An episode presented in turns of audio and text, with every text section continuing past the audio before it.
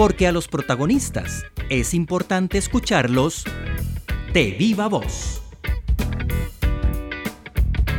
Los accidentes laborales no hacen distinción entre grandes, medianas o pequeñas empresas. La prevención de riesgos, lejos de ser un gasto, es una inversión que redundará en un mejor ambiente de trabajo y en una mayor productividad. Andrés Robles, docente e investigador de la Escuela de Ingeniería en Seguridad Laboral e Higiene Ambiental del TEC, nos habla sobre la importancia de adoptar una buena política preventiva de riesgos del trabajo en las pequeñas y medianas empresas, no esperando a que sucedan los accidentes, sino combatiendo los riesgos desde su origen. Escuchamos a Andrés Robles de viva voz. La idea es que el, el riesgo usualmente se habla de que tiene tres elementos. Usted lo puede atender en la fuente o en el origen, en el medio, ¿verdad? O en el receptor. Cuando hablamos del receptor es lo que la mayoría de la gente piensa y asocia cuando piensa en salud ocupacional, equipo de protección personal, lo cual ya es como una alternativa al final del proceso, ¿verdad? Ya yo no tuve nada que hacer, entonces tengo que proteger a la persona para que estos agentes no lleguen a incidir sobre, sobre su salud. Pero lo ideal es siempre que usted lo controle en la fuente. Por ejemplo, si eventualmente usted tiene un problema con la parte de temperaturas, que usted pueda controlar su proceso para que las temperaturas puedan estar controladas ahí y de forma que incluso lo que usted vaya a invertir en, en el medio de propagación o en la persona sea lo menor Pensemos que eventualmente usted puede tener equipo que genere vibración o que genere ruido.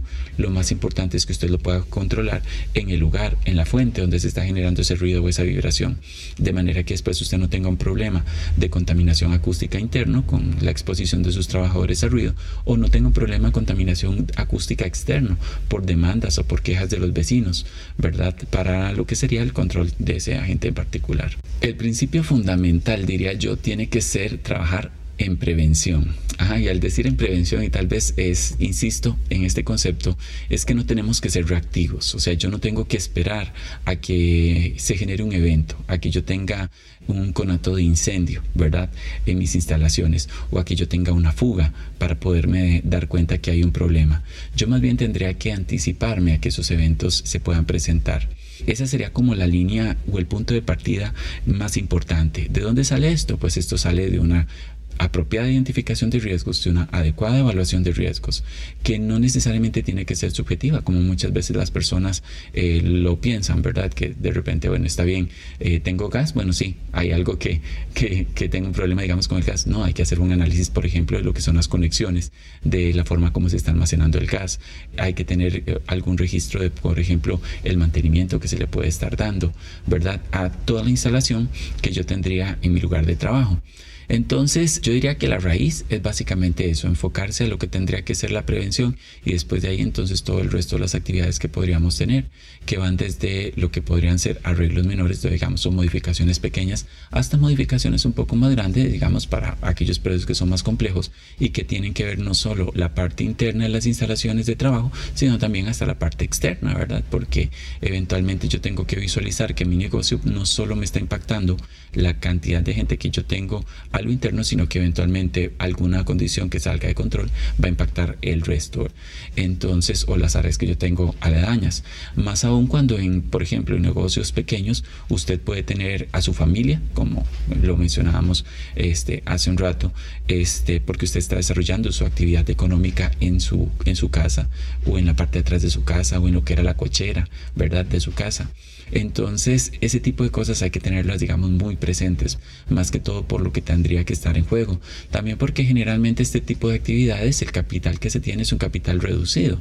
Entonces, tener, digamos, exponerse y a perder todo lo que usted ha invertido sería un riesgo muy alto. Entonces, más que todo, yo creo que, que tendríamos que pensar en la parte de prevención, pero prevención visto desde una adecuada identificación y una apropiada evaluación de esos riesgos. Eso lo va a llevar a usted a tener una priorización apropiada, ¿verdad? ¿A qué me refiero con una priorización? Bueno, no tiene usted que llegar y decir yo tengo que trabajar en todos los riesgos, o sea, sí, pero el plan, precisamente la idea del plan es que entonces usted pueda decir, bueno, ¿cuáles son los riesgos que más problemas me están generando o que me podrían generar? Y a partir de ahí entonces hace una jerarquía y empieza a, a definir cuánto puedo estar invirtiendo en cada una de estas cosas o en cada uno de estos rubros, hasta llegar a un plan, digamos, que ya más bien es como de mantenimiento, de seguimiento de las actividades. Por ejemplo, si usted tiene una actividad en el cual la parte postural es comprometida, por ejemplo, pensemos en un taller o pensemos en un taller de costura, un taller mecánico, un taller de costura, la parte postural siempre va a estar comprometida, ¿verdad? La parte eh, musculoesquelética de las personas. Entonces, ¿qué es lo que se tiene que hacer? Bueno, establecer mecanismos lo que realmente le permitan sea disminuir, ¿verdad? Ese riesgo, de forma que se pueda compensar a la salud de las personas. ¿A qué me refiero específicamente? Pensemos en un muchacho que tal vez tenga una iniciativa de que sea su taller mecánico. Entonces sí, de repente tiene que meterse bajo los carros, tiene que estar encima de los carros, ¿verdad?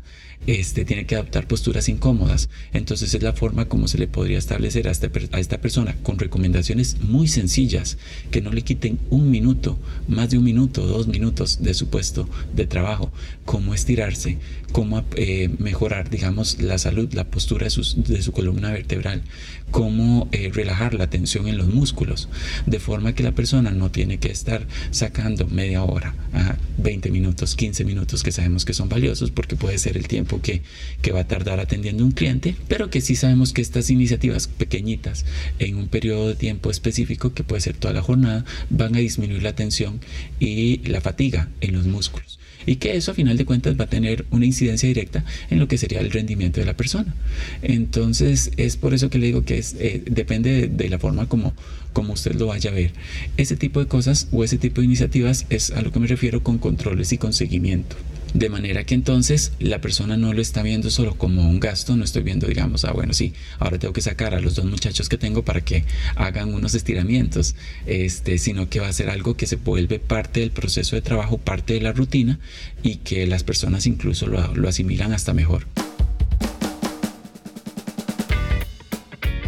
Eventualmente cuando se tiene que hacer una inversión en una pequeña y una mediana empresa, pues hay que definir muy bien en dónde van a estar esos rubros, ¿verdad? Asociados a la inversión.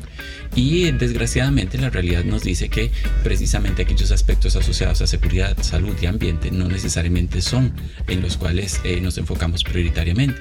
Nos vamos más por los aspectos netamente de proceso o de, del producto que voy a generar, pero veo como un adicional estos elementos, cuando en realidad no, no debería ser así, más bien debería ser integrado. En el caso de las empresas grandes, pues generalmente lo que tienen son lineamientos ya más amplios o porque hay requisitos contractuales de por medio o porque hay lineamientos de casa matriz.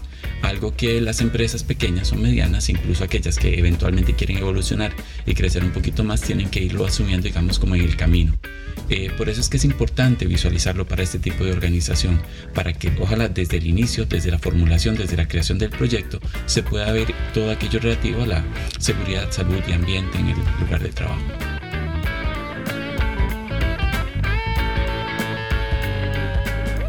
De Viva Voz es una producción del Tecnológico de Costa Rica en colaboración con el Instituto Interamericano de Cooperación para la Agricultura, IICA Puede encontrar más podcasts siguiendo al TEC en Apple Podcasts, Spotify o en su aplicación de Android favorita.